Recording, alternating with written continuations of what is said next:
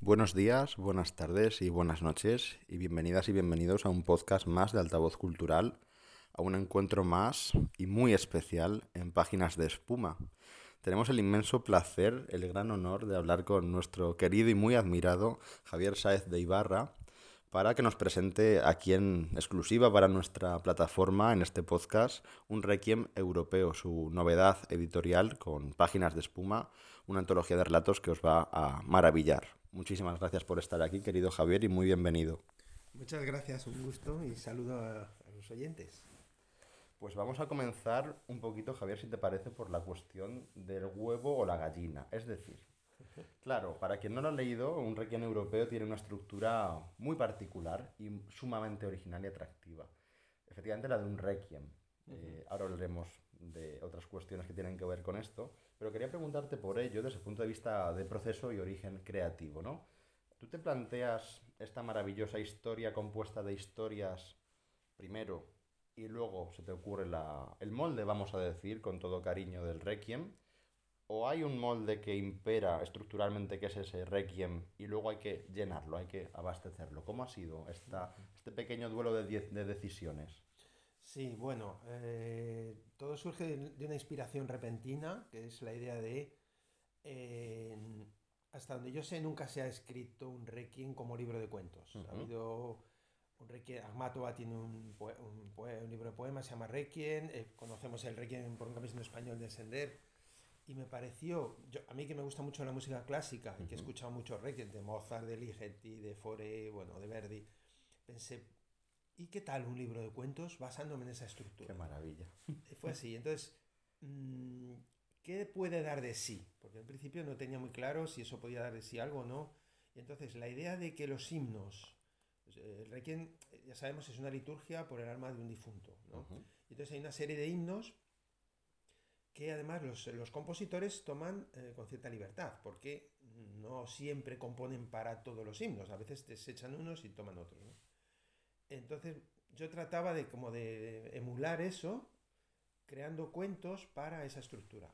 O sea que primero fue el molde realmente. Eh, lo cual suponía un desafío, porque claro, un compositor tiene que atenerse a la letra del himno, no puede inventarla, ¿no? Pone música para esa letra que ya existe. En mi caso no trataba tanto de ser fiel a, a, la letra, que la letra, básicamente la letra de los himnos son pedir por la salvación ante un juicio o tal, pero sí eh, cierto concepto que aparece en el himno. Y además pensé que sería buena idea ampliarlo de alguna manera a lo que sería el concepto de, una celebración litúrgica completa. Por ejemplo, el credo se canta en las misas, eh, en las misas musicales, ¿no? Beethoven tiene un credo en su misa solemne. Y yo, yo pensé que podía ser interesante también, o sea, además del requiem, incluir otras partes mm, como eh, motivación para escribir un relato. ¿no? Con lo cual se crea un diálogo muy interesante, por lo menos fue lo que yo fui encontrando, entre eh, la fuente de inspiración y la posibilidad del cuento, ¿no? A veces ironizando sobre el propio himno, a veces criticándolo, a veces siendo fiel, etc.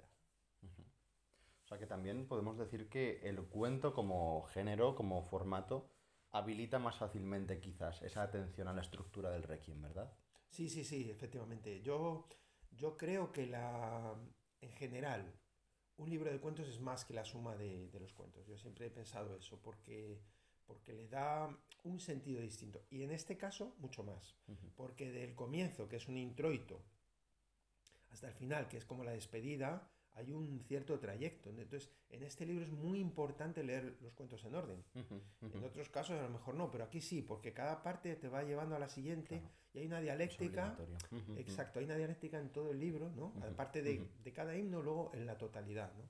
Y tiene un sentido, todo eso tiene un sentido, ¿sí? ¿Qué importancia tiene la música en la obra? ¿Qué importancia tiene en tu carrera literaria y qué importancia tiene en tu vida personal, especialmente desde el punto de vista creativo, o estimulante, etcétera?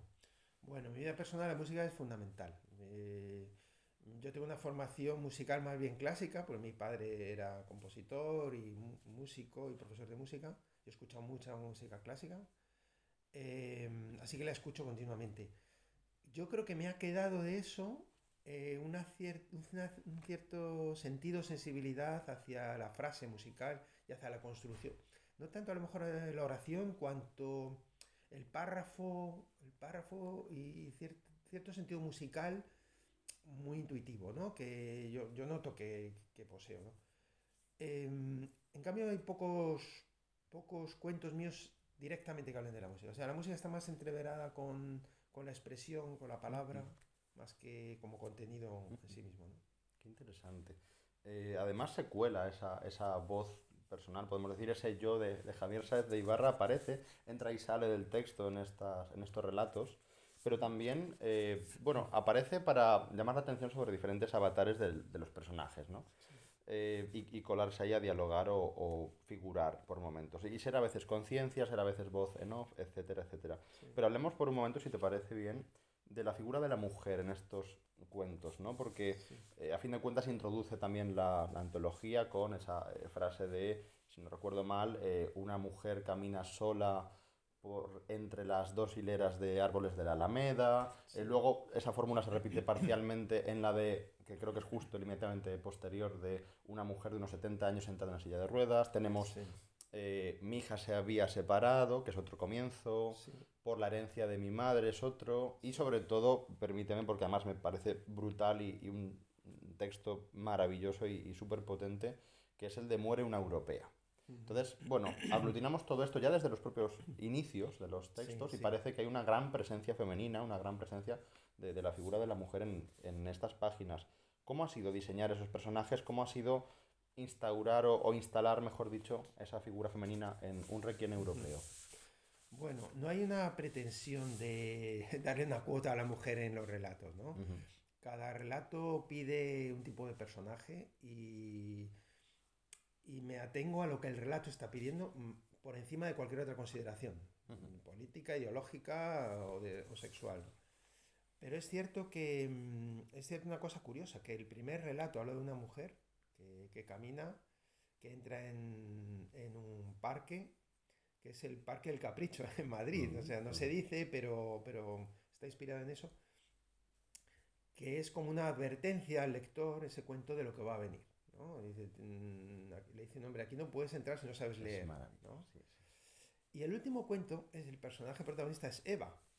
Es una relectura del Génesis. Uh -huh. Entonces, donde Eva descubre algo, algo clave, que yo creo que se les ha pasado a los comentaristas del Génesis. Y es que, claro, el libro del Génesis dice que Eva come del fruto primero y se lo da a Adán, que también come. Pero yo me planteé la siguiente cuestión. ¿Y si Eva después de comer, que entonces se convierte en un ser humano porque cobra la conciencia, el conocimiento del bien y el mal, está en disposición de darle el fruto a su pareja o no dárselo? Puesto que su pareja, el hombre, es una, es una bestia, todavía no es un ser humano. Y me pareció que ese corte ahí le daba un poder, una autoridad gigantesca. Y luego hay otros, otros papeles femeninos, como dices tú, el de la ira de las mujeres que se están peleando por la herencia de la madre y el cuidado de la abuela por su hija que ha tenido un niño y que ha sido abandonada por el marido. ¿no? Entonces, hay distintos, o la impotencia de la, de, la, de la anciana frente a su hijo que tiene un rencor hacia ella tremenda y ella no puede, está atrapada ahí. ¿no? O sea, sí que también mmm, hay ciertas reflexiones sobre el, sobre el lugar de la, de la mujer ¿no? en nuestro mundo. Uh -huh. Pero no es algo intencionado en el sentido de lo que te decía de la cuota o algo, algo parecido. ¿no? No, me parece interesante eso. Está al servicio de, del texto, efectivamente. Claro. Efectivamente, está al servicio del texto de lo que se quiere contar. También encontramos una, yo creo que, bueno, no, no, me atrevo a decir que la que más, pero a mí al menos la que más me ha impactado por su carga y su golpe emocional, eh, una crítica social feroz en cuanto a la inacción, la falta de empatía, la falta de solidaridad a nivel de individuos y a nivel de, de comunidad, ¿no? eh, en cuanto a, bueno, catástrofes, guerras, desgracias humanas compartidas en, en, el mundo, etcétera, etcétera. Esa falta de sensibilidad o esa pérdida de sensibilidad. Quería preguntarte un poquito en, en, esa línea por las dos formas de violencia que yo percibo que, que, podemos encontrar en un requiem europeo. Una de ellas es esta, desde luego, la, la más, si me permites el eufemismo, sutil, la más implícita, sí. que es esa más velada. Ese... Hay una frase demoledora que, que metes que es eh, el, la, la, típica expresión de por no complicarse la vida, por no complicarnos la vida. Mirar sí. para otro lado, sí. mientras a mí no me afecte, me da igual lo que suceda, no tiendo la mano, no ayudo, etc. Esa violencia implícita, digamos, o la violencia explícita, la, la directamente ejercida. ¿Cuál te parece peor? ¿Cuál te parece más peligrosa a nivel, digamos, de comunidad, a nivel social? ¿Y eh, cómo crees que se expresa en un requiem europeo estas dos formas de, de encarar el tema de la violencia? Bueno, em, yo creo que la, la, peor es la violencia directa, de la que se habla en el libro. En el libro se habla de, de, la muerte en el Mediterráneo, de gente que parte de África en busca de, un, de, de sobrevivir y de, de, la lucha de unas personas solidarias por salvarlas y de la lucha de, la, de ciertas leyes y ciertos políticos por impedirlo. Entonces eso me parece una monstruosidad tremenda que cada año mueren miles de personas ahogadas en, en nuestras fronteras. Por otro lado aparece eh, un cuento acerca de, la, de, lo que ocurrió en las residencias en España durante el COVID, residencias en las que murieron solos, abandonados y en situaciones, a veces en, en, en agonías muy dramáticas, una serie de personas mayores por protocolos establecidos por los poderes públicos. Y, se, y, hay otro cuento acerca de la guerra, que se sitúa además en un, en un barrio de Madrid. Eso me parecen, en concreto, esas tres tragedias, ¿no? Eh, los inmigrantes, el problema de la migración, el problema de la guerra, el problema de la propia injusticia con nuestros propios ciudadanos, ¿no? ¿Qué ocurre? Que yo lo que compruebo es la frialdad, la indiferencia, la inhumanidad, el no querer saber, el no querer pensar a fondo esa serie de problemas para buscarles una solución radical. Y, y cuando hablo de un requiem europeo, que es un, un, tema del que pensé después, después de la idea de hacer el requiem es cuando me di cuenta de, bueno, ¿quién ha muerto aquí? ¿no? Entonces pensé, bueno, quien ha muerto aquí o quien está muriendo claro. es Europa. Europa políticamente, pero también nosotros, en la medida que nos endurecemos y nos hacemos inhumanos. ¿no? Y eso es una muerte espiritual, es una muerte ética. Y eso es una muerte de cada ciudadano.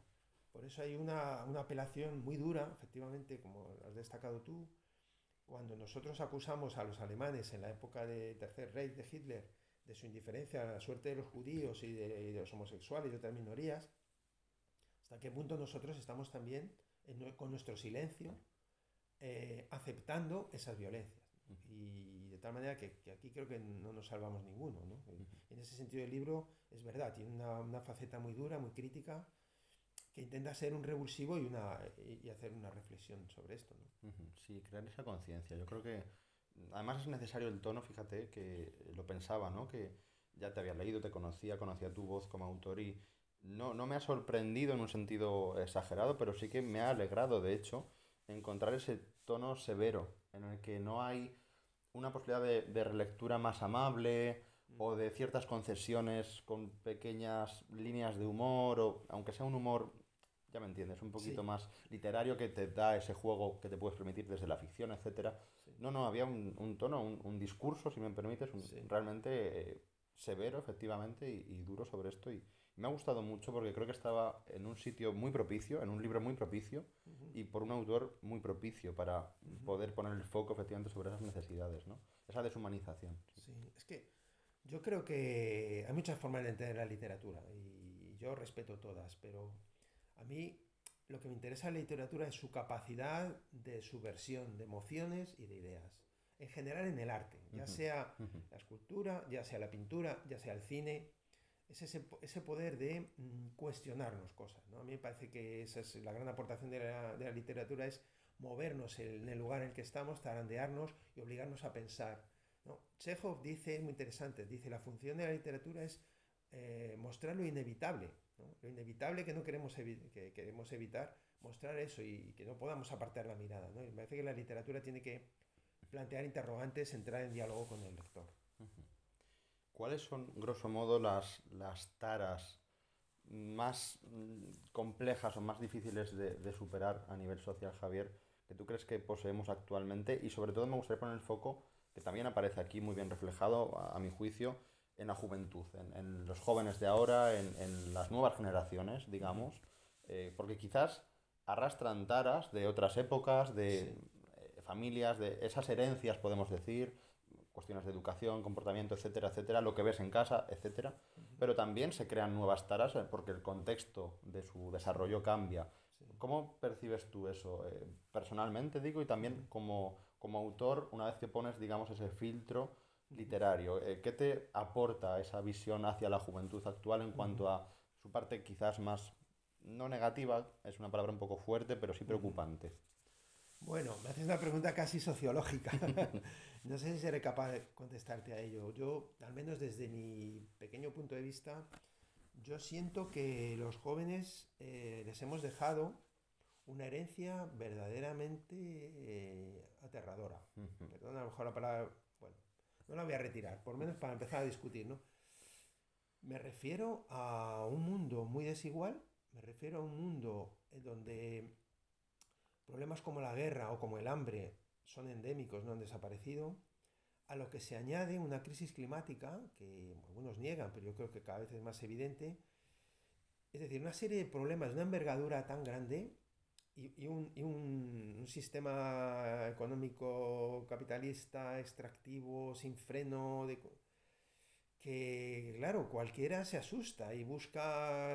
hay dos reacciones, o busco mi refugio y me olvido, me deprimo absolutamente porque no puedo cambiar esas cosas o me convierto poco a poco en activista, ¿no? O sea, eh, al menos... Y yo creo que, que, o sea, que la losa de, de los problemas que, que, están encima, que la gente de mi generación de 60 años para arriba no vamos a resolver porque en parte los hemos causado, los que van a tener que, que afrontar las grandes transformaciones son ellos. Entonces, yo creo que los jóvenes tienen ante sí un, una misión histórica, casi diría, tremenda, tremenda. Y de ellos, de lo que hagan ellos, va a depender el futuro de, algunos dicen de nuestra especie, yo no lo sé, pero desde luego de, de la, de que, sea un, de que el planeta sea habitable y, y, más justo y más igualitario, me parece que lo van a tener que hacer ellos, ¿no? Entonces yo no tengo ningún reproche que hacer mm, a los jóvenes, ¿no? Eh, al revés, o sea, siento que muchos son sensibles a todo esto y quieren, quieren hacer cosas y se están dando cuenta de en qué mundo viven. ¿no? espero que tengan la energía suficiente para, para responder a todos esos problemas. También atraviesan un requiem europeo la religión, la mitología, eh, la ficción en un sentido amplio, casi de ciencia ficción, si me permites. Eh, y, y, quería preguntarte un poquito ya a nivel literario, ¿cómo crees que se conectan esos nudos a nivel de Mm, imaginario, de simbolismo, me interesa mucho. Eh, ¿Cómo atas ahí un poquito los tres, si es que se puede atar en algún, de, forma un poquito eh, común, digamos? Eh, ¿cómo, ¿cómo, lo trabajas también literariamente esto? Esta mezcla de religión, mitología. Sobre todo quería preguntarte luego si consideras que actualmente, volviendo a la cuestión quizás más socioliteraria, si tenemos héroes mm, o nos faltan héroes, si tenemos dioses o nos faltan dioses, ídolos, ¿O es que lo que ocurre es que los que tenemos son un poco de mentira? Claro, uy, qué pregunta.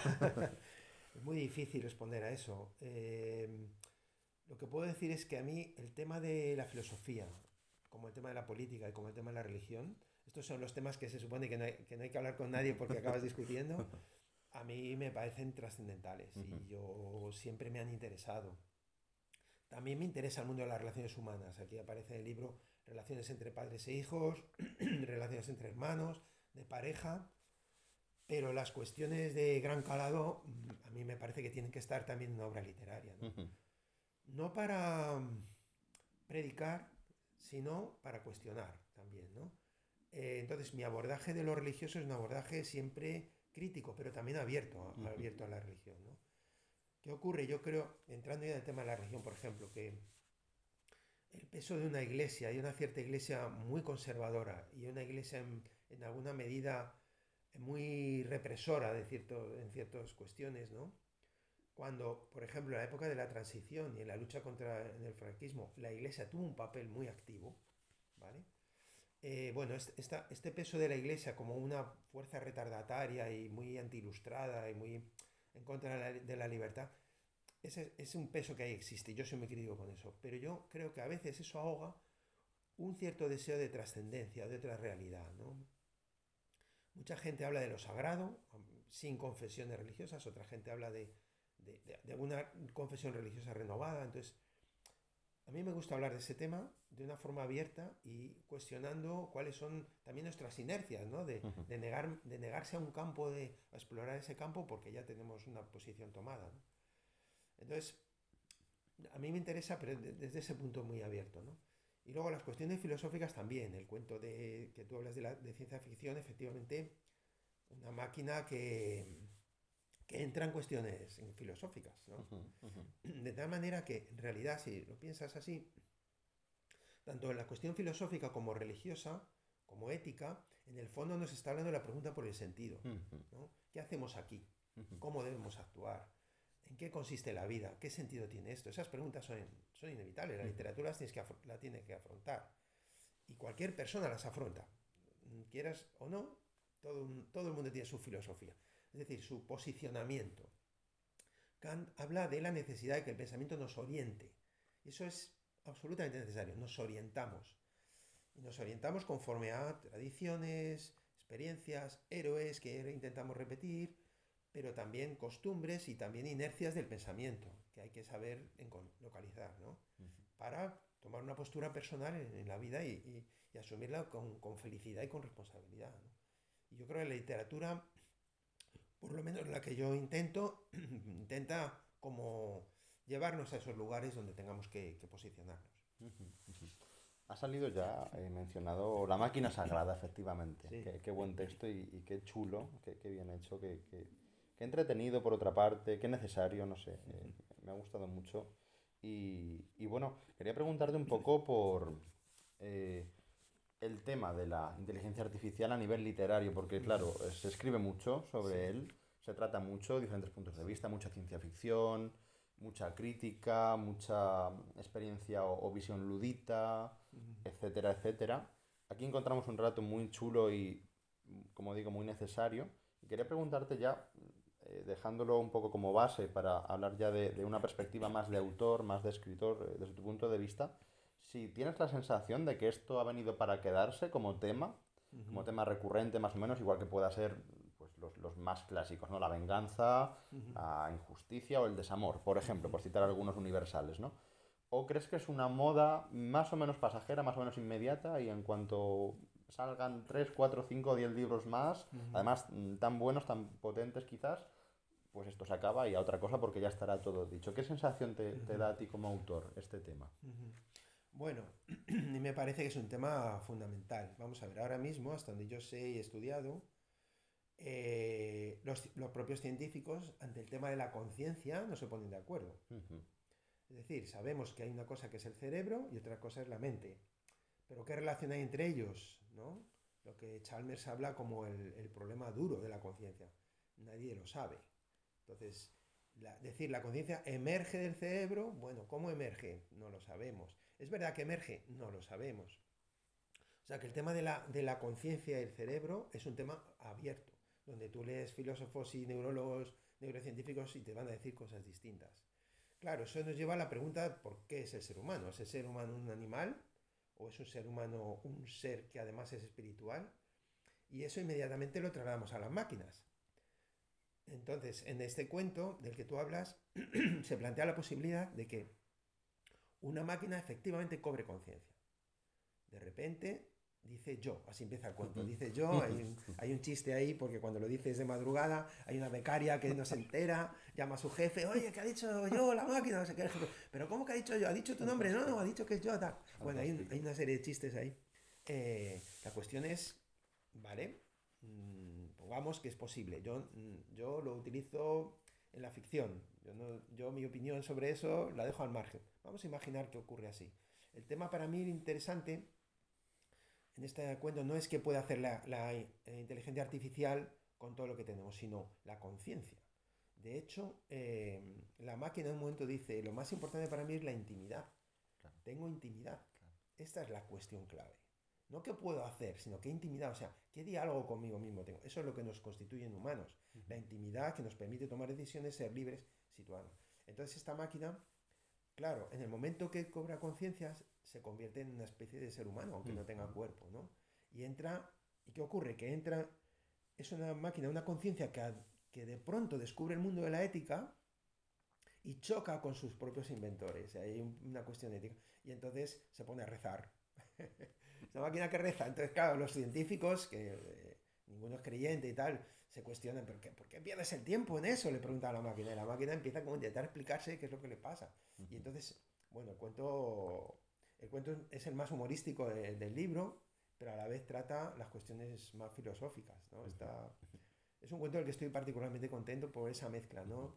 Y bueno, no voy a destripar, eh, no voy a contar el final, pero hay una evolución en esa máquina que, que sabe que es, un, que es una conciencia.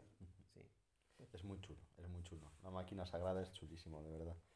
Eh, como todo el libro, Javier, de verdad ha sido un placer charlar contigo y, y me gustaría cerrar esta entrevista preguntándote por algo que, que, no es habitual, creo, en las entrevistas, porque, bueno, al final los lectores estamos esperando el nuevo libro de Javier Sáez de Ibarra, tenemos expectativas, nos gustará, nos gustará como siempre, nos gustará más, eh, cumplirá con lo que deseamos que sea, etcétera, etcétera, nos sorprenderá. Eh, pero no preguntamos a los autores por qué lectores esperan, qué expectativas tienen ellos con sus lectores. Y creo que es un poco la otra cara y que no se suele hablar sobre esto. ¿Tú qué expectativas tienes eh, de cara a los lectores de un Requiem europeo? ¿Qué, qué esperas que, que, se mueva? ¿Qué esperas que, que, llegue? ¿Qué esperas que se lea y cómo se lea? En fin, ¿qué, qué sensaciones tienes de, de, tu público, vamos a decir, Sí. como autor? Bueno, eh, el que yo espero, el que yo deseo más que otra cosa, es un lector que se atreva, que se exponga al libro. O sea, uh -huh. el libro es un libro que cuestiona. Y es un libro, en general en mi literatura es bastante intensa, podríamos decir así. Eh, intenta llegar al fondo de las cosas. Entonces, yo lo que deseo es que el lector se atreva a leerlo. Se atreva a leerlo. Uh -huh. eh, se exponga a lo que dice, a lo que se cuestiona, a lo que está planteando, las preguntas que le hace, ¿no? Uh -huh. Y yo me sentiría feliz con eso, porque yo creo que si un autor, si un lector se expone a este libro, va a cuestionarse muchas cosas. Le va a obligar a cuestionar, aunque sea para maldecirlo, aunque sea para uh -huh. contradecirlo. Es decir, no tiene razón, esto está mal, esto no es así. De acuerdo, eso es una reacción. Uh -huh. En el fondo, yo como escritor, que escribo para mí, porque son los problemas que, que, tengo yo, en el fondo, si lo publico, es porque quiero establecer un diálogo. Claro. Yo creo que un libro tiene claro. que dialogar. Uh -huh. No pretendo seducir al lector, claro. no pretendo embrujarlo, no pretendo amaestrarlo, no, no, no, no. Pretendo dialogar de adulto a adulto con él, a través de la ficción.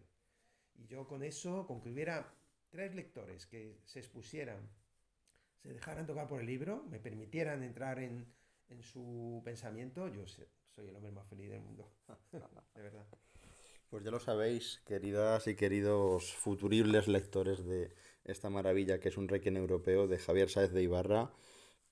Animaos, atreveos, mm, meteros hasta el, el, el, el fango y, y, disfrutad mucho de esta obra que, que, a nosotros nos ha maravillado, nos ha encantado, nos ha interpelado, nos ha sacudido, nos ha dicho, oye, eh, esto, ¿qué pasa con esto? Piensa por un momento, párate, reflexiona toma conciencia, eh, pon tus ojos ahí, no sé. Bueno, en fin, ¿qué te voy a decir que no te haya dicho ya? Es, es, es una maravilla de obra y, y, consigue desde luego esa, ese reto de, de eh, llamar la atención y, y, de convocarnos de algún modo a, a, los lectores, ¿no? Así que, por favor, bueno, más que recomendado, en fin, eh, una obligación en este sentido acercarse a un Requiem europeo porque es una auténtica pasada de obra y, y al mismo tiempo es tremendamente trascendente, tremendamente relevante y, y, muy actual y muy necesaria. Así que, bueno, ha sido un verdadero placer leerte otra vez. Eh, había expectativas, efectivamente, y más que superadas, por cierto. Muchas gracias. Y, y un placer hablar contigo, de verdad, tener el placer, de, el honor de, de conocerte en persona, de, de, estrecharte en la mano y tener hoy esta entrevista en altavoz es un privilegio para la plataforma, así que muchísima suerte, muchísimo éxito y, y muchas gracias Javier. Gracias a ti, me he estado muy a gusto y me han encantado las preguntas. Gracias.